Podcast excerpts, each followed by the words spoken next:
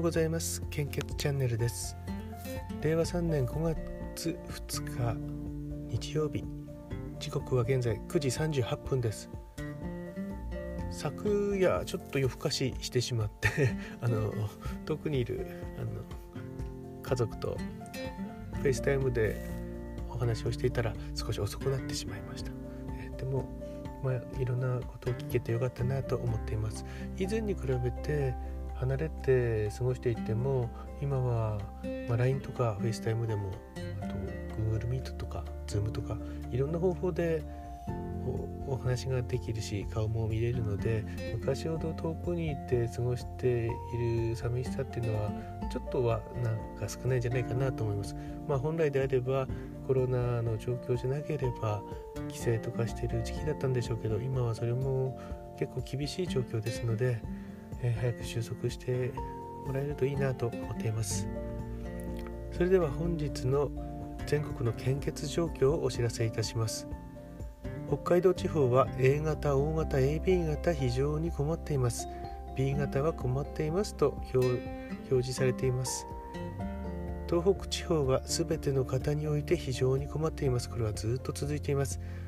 関東甲信越地方は A 型、O 型、AB 型が非常に困っています。B 型は心配ですと、えー、公式サイトに表示されています。東海北陸地方は A 型、O 型、AB 型非常に困っています。B 型は心配ですとなっております。近畿地方は A 型、O 型は困っています。B 型は安心です。AB 型は非常に困っています。近畿地方は AB 型が非常に困っています。中四国地方は A 型、B 型、AB 型が非常に困っています。O 型は困っていますと表示されています。九州地方は O 型が非常に困っています。A 型、B 型、AB 型は困っていますとなっています。こうしてみますと、うんと全国の中では近畿地方の B 型は、まあ、唯一安心ですとなっているんですけどもその他の地域について全部の方についても、えー、血液の確保が非常に困難な状況になっておりますので本日もお時間に余裕がありましたらお近くの献血ルームや献血バスでどうぞご協力をお願いいたします。現在密集を避けるためにですね献血の予約をいただいております。まあ、急にあの来ても大丈夫なんですけども、えー、お時間結構かかる場合もありますので可能でしたら予約をいただけると大変助かります。予約についてはラブラッド会員という会員サイトがありますのでそこを、まあ、献血されたことがない場合は登録できないんですけども献血した初日からですね登録できますのでで登録して予約してから献血するとポイントもつくことになっておりますのでそちらの方もどうぞよろしくお願いいたします。引き続き、えっと、全国のコロナの感染状況です。データの更新は5月1日23時55分です。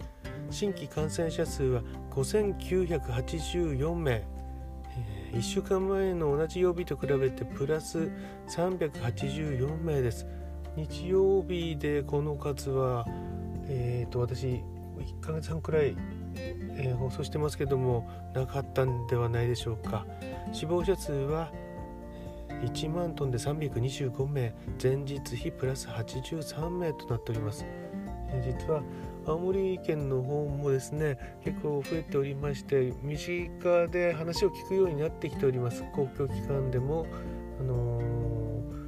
生して休館したとかそういう事例もありますしあと昨日はですね青森市よりも弘前市の方の感染者数が増えてましたね、まあ、1週間2週間前にあの桜祭り今年はやっていたのでもしかするとその関係が影響するのであれば、まあ、12週間後に増えてくるかなという感じでしょうか。そこら辺も注目していきたいと思います、えー、本日もですね、えー、皆さんにお願いしたいのは、えー、基本的な感染症対策ですね。こちらの方手洗いとかええー、まめこまめにお願いしたいと思います。どうぞよろしくお願いいたします。昨日は朝の配信の他に2つ配信したんですけども自分の中ではうんと結構常識化していたことが実はそうではなかったんだなということが分かりまして、はい、反省しています。昨日配信したのはあの 400ml 献血ができない場合について、えー、どうしたらいいかっていうことですね。やっぱりあの献血の受付現場で、えー、体重が少なかったり年齢が到達してなかったりすると、まあ、献血できないこともあるんですよね。でも献血バスは難しいんですけども献血ルームであれば年齢条件をクリアしていれば成分献血多分決勝成分献血になると思うんですけどもそっちの方は型に関わ血液型に関わらず今ですと、え、いつでもあの需要がありますので、え、受け入れは可能かとなっております。こちらは、まあ、お近くの献血ルーム等に、え、お問い合わせいただければと思います。あと海外の滞在歴ですね、これ17年の頃に平成17年の頃え、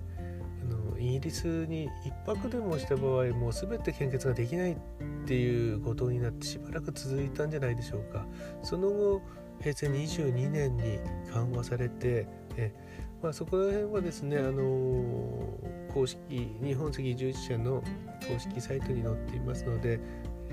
海外渡航スペース献血とかそういった感じで、え、かなり上の方に引っかかってくると思いますので参考にしていただければと思います。以前はできなかったんですけども今ですと条件が緩和されて、まあ、今だんだんいろんなことが分かってきていますからね。えあの今の条件でいくともしかしたら献血できるかもしれないです。またお薬についてもですね、えー、昔は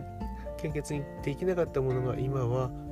例えば今日飲んでなければできるとか、えー、そういったのもあの増えてきておりますのでそこら辺もですねこれあの簡単にこうサイトで検索できるものがあればいいんですよね。これないんですよね。ですから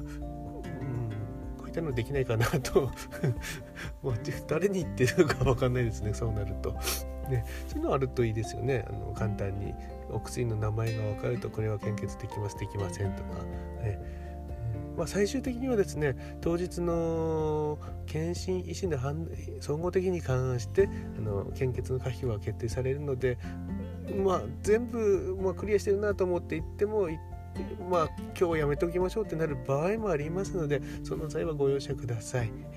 それでは今日もよろしくお願いいたします。いってらっしゃい。